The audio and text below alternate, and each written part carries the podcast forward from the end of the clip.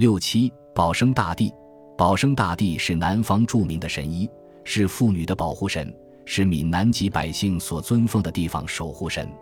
保生大帝本名吴涛，涛音涛，不是本字，是涛字，字化基，亦称大道公吴真君，福建省同安县白蕉村人。宋太宗太平兴国四年（九百七十九年）三月十五日生。相传其祖先是战国时的吴季礼，子孙向四处发展，传了九世。到了大帝的父亲吴通，母亲黄氏，避乱而南迁，搬到了福建同安的白蕉村。对保生大帝，许多典籍都可以找到他的踪迹，如《闽书》《同安志》《台南市宗教志》都有所记载。把这些记载综合起来，可以给保生大帝画一幅像。其一，医术高明，起死回生。吴涛医术高超，手到病除，疗效甚佳，是病人的好医生。同时，吴涛医德高尚，无分贵贱，一视同仁。病人交五于门，无贵贱，悉为事疗。一日，吴涛上山采药，见草丛里有一具尸体，少了一条腿，像是刚死不久的样子。吴涛便找来一根树枝。接到缺腿处，略施法术，尸体竟然复活了。原来这是一个书童，在陪同县令出游的路上，被猛虎咬掉大腿而死。吴涛便带书童去见县令，事情果然如此。其二，医治太后，轰动京城。宋仁宗天圣九年（一千零三十一年），赵祯的母后罹患乳疾，难以启齿，太医们无法诊断病因。难以下药，太后病情一天天恶化，宋仁宗赵祯束手无策，只好张榜求医。但皇榜贴出去十多天，也不见有人接榜，宋仁宗赵祯更加心急如焚。这天恰好吴涛云游到京城，见此皇榜，便伸手接了下来。宋仁宗赵祯听说有人主动接了榜，大喜，立即传见。等见到布衣草鞋、相貌平平的吴涛，宋仁宗赵祯的心又悬了起来。无奈人既然来了，还是让他试试吧。来到后宫，吴涛见帷幔隔住了绣床，看不到里面。太监将一条红丝线从帷幔后面牵出，让他在红线上把脉。这是只有医术达到巅峰的医师才有的绝技。吴涛不慌不忙。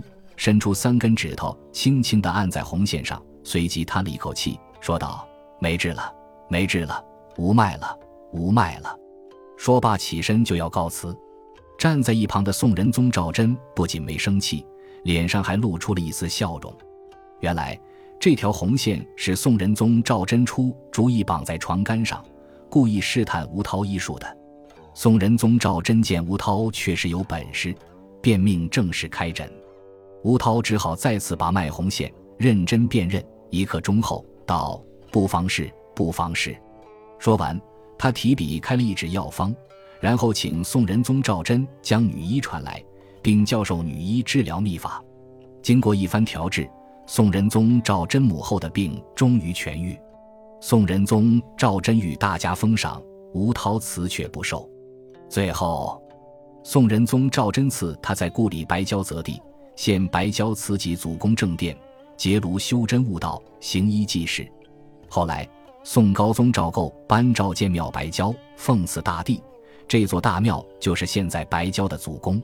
不久，还在青郊建庙，塑大帝神像奉祀。从此，吴涛成为保生大帝。如今，青郊县的慈济宫仍奉保生大帝塑像，工人们瞻仰膜拜。其三。至于国母，国母赐印。明成祖永乐十七年，因四百一十九年，朱棣的文皇后患乳疾，太医久治无效，朱棣下诏悬赏求医。保生大帝闻之，化成游方道士接榜施医，药到病除。朱棣大喜，欲封道士为御医，道士坚持不就，旋即乘鹤飞去。朱棣大惊，后经精通道法的大臣解释。方知是保生大帝显灵，于是朱棣加封保生大帝为恩主吴天一灵庙惠真君万寿无极保生大帝。文皇后为感谢保生大帝显灵救命之恩，特命京都能工巧匠精雕一头握有保生大帝印章的石狮，专程运送到白郊慈济祖宫，历代相传，永作纪念。后来人们就把文皇后所赐的石狮称为国母狮。其次，瘟疫猖獗，大地显灵。清初，台湾一带瘟疫猖獗，医生百无良策。台湾的福建移民想起了救苦救难的神医保生大帝，他们强渡海峡，来到白礁慈济宫，请回保生大帝的灵身，供奉于南郡，瘟疫就真的绝迹了。于是。保生大帝得到了台湾人民的信任，从此保生大帝的庙宇遍布全岛，至今已有一百六十余座。在台湾雪甲镇，人们把祭祀保生大帝与郑成功登陆之日联系到了一起。明永历十五年（一六六一年）三月三十一日，由郑成功组建的抗清先锋军渡过海峡，在台南雪甲登陆。由于有着深厚的大陆情结。参加抗清先锋军的白礁子弟就把每年的阴历三月三十一日定为摇拜大陆的节日。